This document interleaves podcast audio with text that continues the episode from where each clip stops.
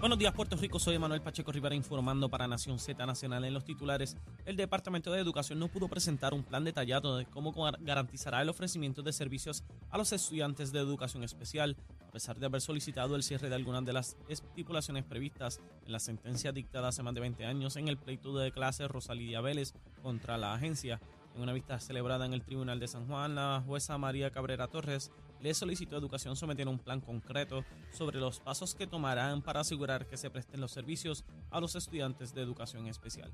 En otras notas, la senadora Ada García Montes, autora del proyecto que perseguía crear la ley para el desarrollo integral del estudiantado a través de las bellas artes en la educación pública, fue vetado hace casi un mes por el primer ejecutivo Pedro Pierluisi, expresó que buscará dialogar con los ayudantes de Fortaleza y no descarta volver a someter la medida.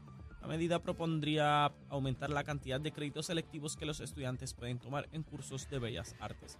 Por otra parte, más temprano en Nación Z, el teniente coronel de la policía Roberto Rivera solicitó a la ciudadanía llamar a las autoridades de tener cualquier tipo de información respecto a la desaparición de Celibelis Rivera Santiago, por quien se activó la alerta a Shanti de tener información puede llamar al 787-343-2020.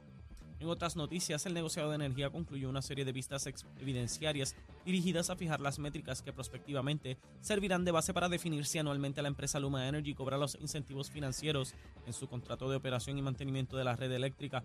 El próximo paso del adjudicativo será la celebración de vistas públicas el 16 y 17 de febrero, tras lo cual Duma y las partes interventoras someterán sus argumentaciones finales por escrito al organismo regulador. Hasta aquí los titulares, les informó Emanuel Pacheco Rivera. Yo les espero en mi próxima intervención aquí en Nación Z Nacional, que usted sintoniza a través de la emisora nacional de la salsa Z93. Leo Díaz. Que venimos bajando, mire, chévere, aceleradamente. Nación Z Nacional por la Z. Y ya en la última media hora de programa de Nación Z, mis amigos, estamos todos los, bueno, de lunes a viernes, de 8 a 10 de la mañana a través de Z93, la emisora nacional de la salsa, la aplicación La Música y nuestra página de Facebook de Nación Z. Estamos con Cristian Sobrino, como todos los lunes. Cristian, llegó la hora. ¿Qué se almuerza hoy? Hoy se almuerza chillo frito. Chillo frito. Sí, pero uno, tienes que procurar un chillo. Un chillazo. Que sea vulgarmente grande. Vulgar. Sí, que sea bien grande. Que te lo que, que tú solamente tengas que comer el chillo. Que, que cuando te preguntan, ¿con qué lo acompaño? Y dices, pues con el limón para el chillo. Y se acabó. Se acabó. Sí, un chillo grande. No, y los, No, que se echaba eso. Nos vamos a enfocar en la proteína. Ah, eso es. Es que en el fin de semana comí demasiado carbohidrato. Ah. Así que, que quiero enfocarme en la proteína así que el chillo frito. Groseramente grande. Vulgarmente grande. un chillazo. sí, que sea algo que, que te mire, que, que tú vayas a buscarlo. mirar a los ojos. Y cuando lo escojas, el muchacho detrás de la nevera te diga, ¿de verdad? Como que así de grande debe ser el chillo frito. Pues ya sabes, chillo frito. A mí me encanta, me encanta. Pero yo le pongo un porque sí, porque tú sabes eso. De pana. Es que le es un chillito. Mira, eh. Chamo, dice que hay que ponerle ahí los tostocitos. bueno, si van a buscar tostones, procuren de pana. Está bien, sí, no, no problema. No son más saludables, pero son más, a mí me gustan más. No, no, son sabrosos, son sabrosos, son sabrosos. Mira, Cristian. ¿Tú sabes cómo se dice pana en inglés? ¿Cómo se dice? Me enteré el otro día. ¿Cómo se dice? Breadfruit. Bread. Fruta de, como si fuera pan, o sea. Bread. Breadfruit. De verdad. Sí, una cosa, ¿verdad que está, suena loco? Seguro que sí. Pero, pero se llama pana, se parece a, pan, pero breadfruit se llama. ¿Estás seguro? Estoy bien seguro. Bueno. Porque estuve peleándolo como por media hora hasta que alguien me sacó el maldito artículo. Sí, porque sabes que a mí se me hace difícil dejar un, dejar soltar un punto. Cuando yo estoy convencido de algo, yo es como un perro, es como un pitbull agarrado. O sea, no lo voy a soltar. De, de presión eh, mandíbula. Hasta que, hasta que te saquen el artículo y dices, mira, Cantemorón, mira. Y yo, ah, eh, rayo, diablo, es verdad, perdóname. Comemos el brete ese. Mira, se supone que hoy tienen que demoler la estructura esta que ha causado tanta conmoción en Aguadilla. Eh, se dio hasta el día de hoy, el tribunal ordenó todo encausado como correspondía, con lo cual se demuestra nuevamente que no había necesidad de ir a romper portones, de Bueno, ¿sabes qué, Leo? A mí en las redes, que sabes que cuando pasó todo esto, yo tuve mi, episodio épico de, guerra tuitera con todo el mundo. Cuando sale la noticia de que el tribunal ordena la demolición dentro de siete días, me empiezan a escribir, ¿viste? que tenía? Y yo, esto está probando mi punto. O sea, todos estos imbéciles estaban tratando de meterse a una propiedad a demoler algo que el, el, tribunal no había ordenado demoler. O sea, si, el, si la orden llega en febrero, pues implica que lo que hicieron en enero era ilegal. Porque tú no puedes simplemente meterte en la casa y a derrumbárselo. Pero mira qué interesante que baja ese artículo, digo, baja esa orden del tribunal. El desarrollador dice, ah, pues yo lo tumbo, yo lo tumbo feliz de la vida. En siete días lo voy a tumbar. Lo primero que sale en el periódico, y no, y me acuerdo que leí el artículo en el Nuevo Día, no leí, no, no tengo fresco en la memoria el artículo que haya salido en el vocero. Es que la Oficina de Gerencia de Permisos, OCPE, y el Departamento de Recursos Naturales, ambos son las agencias de gobierno que son las que se están discutiendo el proceso, comienzan a lamentar la orden del tribunal diciendo es que no toma en consideración todo el proceso de permisología para llevar a cabo un derrumbe. ¿Verdad? Y tú dices, oye, qué raro esto, ¿verdad? Que de momento, si el DRNA había ordenado el derrumbe, ahora está lamentándose el derrumbe. Y OCPE está diciendo, están brincando los procesos, lo cual te indica que la orden de por sí o te sugiere, aunque no es ilegal, ¿verdad? Porque el juez tiene plena autoridad para hacerlo, esa orden, esa acción del tribunal eh, fue fuera de lo común o fuera de lo ordinario, porque no muchas veces tienes ese tipo de reacción de parte de, la agencia de gobierno. Entonces, hoy se publica en el Nuevo Día un artículo en la página 12 del Nuevo Día que lo, redactó eh, Caro, que dice, yo lo, y yo lo veo, yo veo el artículo y me llama la atención, porque de yo lo, dice, Cueva las golondrinas, la ilegal, la ilegalidad no va a pasar impune. Y yo, dije, Dios mío, Domingo Emanuel y se tuvo que haber metido en esto. Porque para que alguien declare algo ilegal, pues tiene que ser o un juez o un fiscal. No es cualquier tipo por ahí que te puede gritar, Leo, tú eres ilegal y te voy a limpiar. Y te voy a meter a ti en, una choza. Y cuando me pongo a leer el artículo, no era Domingo Emanueli, era un profesor de la UPR y un ex planificador de la Junta de Planificación, persona bien afiliada a estos movimientos de protesta. Y ya ellos se están adjudicando, que es lo que habíamos hablado en este programa, programa la autoridad, la autoridad de declararte a ti legal y declararte a ti eh, eh, sujeto a una acción violenta, a una intervención en tu propiedad para derrumbar tu propiedad, sea privada o no, sin tener que ir a un tribunal. Incluso en el mismo artículo se jactan, se jactan de que la orden del juez en Aguadilla tenía que respondía a la presión pública y a la intimidación violenta de los protestantes más que al mismo derecho. O sea, que si no el sistema no funciona. Eso es lo que Hay que ejercer la presión y la violencia tumbando portones para que el sistema trabaje. Y, le, y mira, bueno, le voy a leer. Esta es una cita del, del profesor y abogado ambiental. Es profesor porque él, Pedro Sade, licenciado Pedro Sade, por lo menos en mi tiempo en la Facultad de Derecho de la UPR, él dirigía la, clínica de, Derecho Ambiental. Así que él era profesor, no mío directamente, pero era profesor de la facultad, ¿verdad? Gran ironía, tiene, le paga a alguien para que vaya a retar al gobierno, pero nada. Eh, esta es una cita de él en el artículo. La decisión, o sea, la del juez en Aguadilla que ordena la demolición, la decisión muestra, por un lado, el rol de la ciudadanía y su militancia. Mm.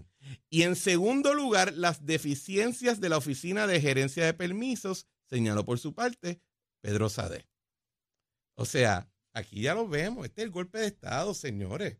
No tienes, no tienes que tener un misil, no tienes que tener un rifle, tú solamente tienes que tener la potestad y la, y la, y la paciencia del, del, ordenamiento eh, jurídico eh, ordinario de que tú puedes irrumpirle en la propiedad a quien te dé la gana, dañarle su propiedad, amenazarle a su gente y ya ellos pueden adjudicar que ellos son los que mandan. Este es el golpe de Estado. Está en la página 12 de un periódico del lunes. Y, esa es la, y, y eso lo digo, lo repito, y si me tengo que llevar yo el cantazo por hacerlo, lo llevo feliz. Este es el equivalente a un golpe de Estado. Bueno, yo recuerdo cuando se iba a construir Paseo Caribe. Sí. Y recuerdo en aquel entonces las manifestaciones y la violencia y toda la cosa. Y recuerdo que constituyeron el Tribunal del Pueblo. ¿Tú sabes lo que era el Tribunal del Pueblo? ¿Qué era? En la calle, en la calle. Se constituían allí los que protestaban como fiscales, abogados y jueces y determinaban la ilegalidad del proyecto. Allí habían profesores de derecho también, yo lo recuerdo. Sí. Eh, y ellos determinaban qué se hacía y qué no se hacía. De hecho, la persona que estaba construyendo Paseo Caribe eh, iba a ir a la quiebra y todo, detuvieron el, proyecto, finalmente se construyó. Pero a lo que voy es que esto no es nuevo, esto es un fenómeno que cobra dimensiones eh, públicas, notorias, cuando hay personajes como Eliezer y otros tantos que están ahora. Pero, pero, en aquel momento era Tito Kayak y otros más, ¿verdad? Porque estos se van renovando por, por generaciones.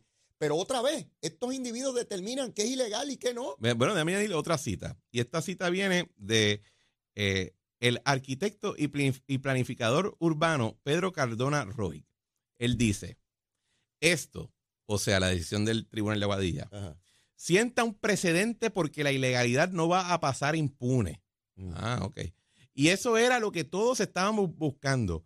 Aquí tuvimos que poner nuestros cuerpos en juego para que esto haya pasado. O sea, no tuve, o sea, mira, miren lo horrible que es esto.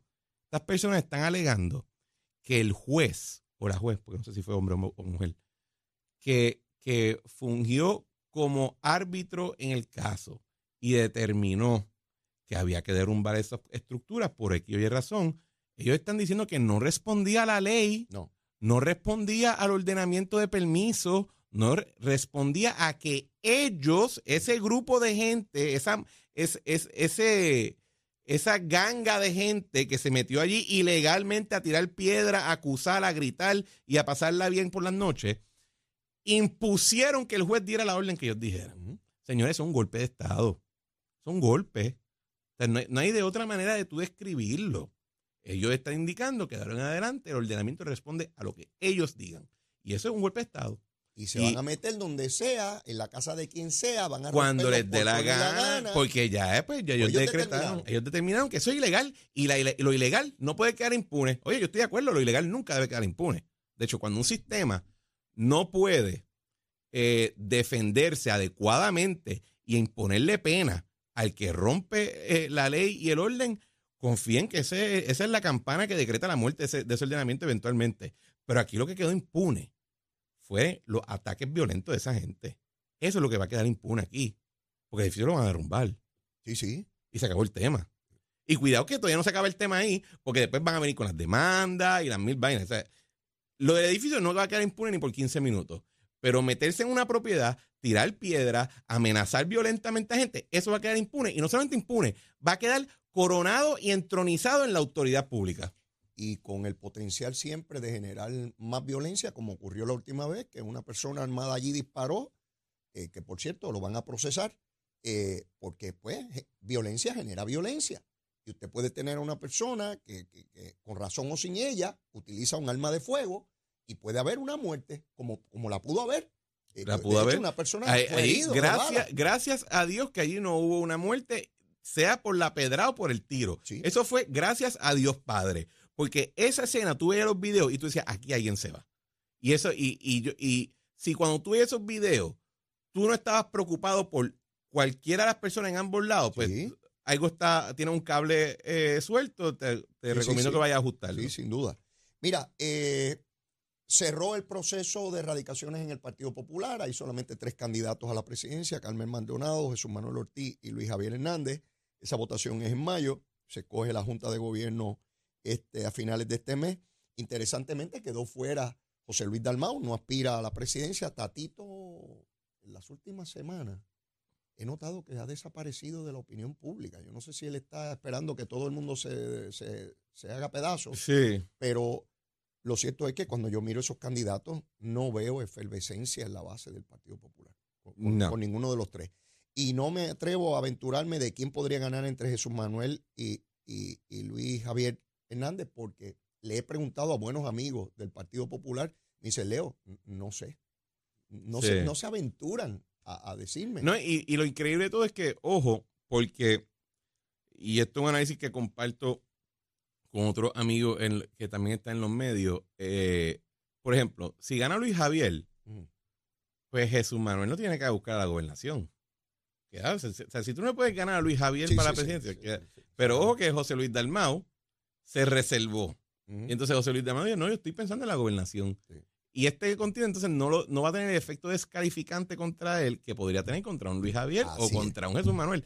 Esa, esa, eh, yo no me lo esperaba que eso funcionara de esa manera, pero cuando uno lo piensa, es lógico. Yo, yo hablaba de eso aquí, que me parecía una movida estratégica fenomenal eh, eh, de José Luis Dalmao, porque Ah, me están criticando porque yo no recojo dinero y porque yo no puedo mover el partido. Pues vamos, ustedes, ¿cuál está disponible? En el camino solamente puede ganar uno. Así que todos los que pierdan quedan fuera para la gobernación. Exacto. Y él decide en diciembre si ese que ganó tiene, él tiene fuerza para prevalecer sobre él. Eh, eh, creo que fue una movida bien interesante desde el punto de vista estratégico de, de, campaña y elecciones. Y, pero más allá de eso, ¿verdad? Si, si yo quisiera pensar de forma eh, eh, benevolente con, mis familiares que son populares. Y digo, bueno, qué triste tiene que ser para ellos. Porque al final del día ninguno te está diciendo es que yo creo que el Partido Popular se mueva en esta elección, tenemos estos retos, los vamos a superar con esta medida, queremos que un gobierno haga XYZ, que, que era lo que hicieron los populares originales, los que fundaron ese partido, similar a lo que hicieron los que fundaron el PNP. ¿Verdad? Que se decían, esto tiene una dirección diferente. Totalmente de acuerdo contigo. Yo escucho lo mismo a Carmen Maldonado que a Jesús Manuel y a Javier. Y yo los escucho hablando generalidades. una cosa etérea, que no, no con. Ah, sí, pues vamos a mirar el partido y vamos a reorganizar.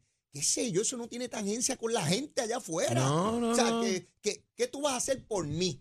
En mi comunidad, en mi barrio, en mi urbanización, por la cuestión económica, eh, por, la seguridad. Por, nada, es una cosa etérea. O, mira, si no, olvídate que te pueden dar, ¿qué tú vas a hacer por mi comunidad? ¿Me puedes exigir algo? ¿Puedes decirme qué tú esperas de mí como popular o como ciudadano, lo que sea? No, es todo pura, es, casi hasta mimetismo religioso. Eh, nosotros somos los limpios, son los feos. Se acabó el tema. Y vota por mí.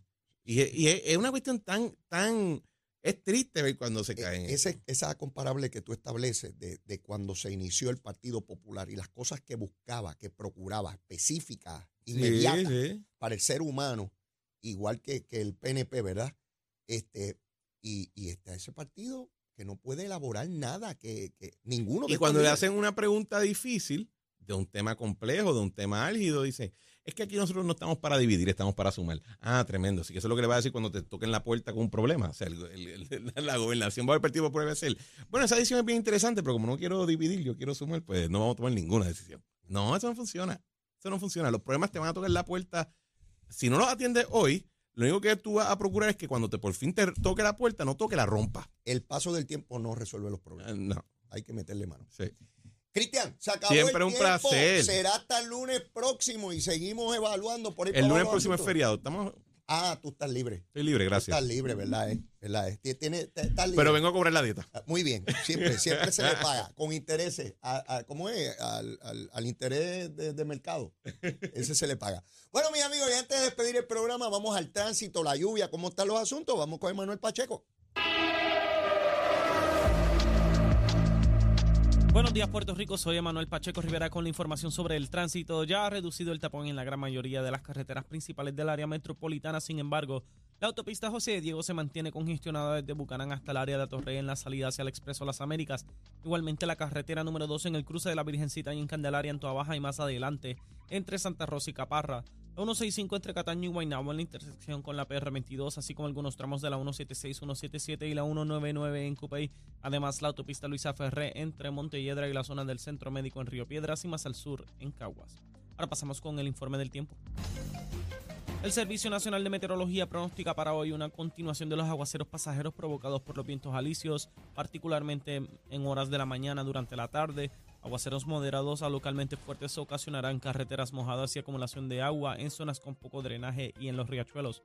Los vientos estarán del sureste de 15 a 20 millas por hora, mientras que las temperaturas rondarán en los medios a altos 80 grados en las zonas costeras y en los altos 70 grados en las zonas montañosas. En el mar persisten vientos de moderados a vigorosos provenientes del este que mantienen condiciones picadas, con oleaje de hasta 6 pies, por lo que se estableció una advertencia para operadores de embarcaciones pequeñas para todas las aguas locales. Además, existe un riesgo moderado de corrientes marinas para hoy en la mayoría de las playas de Puerto Rico, Vieques y Culebra.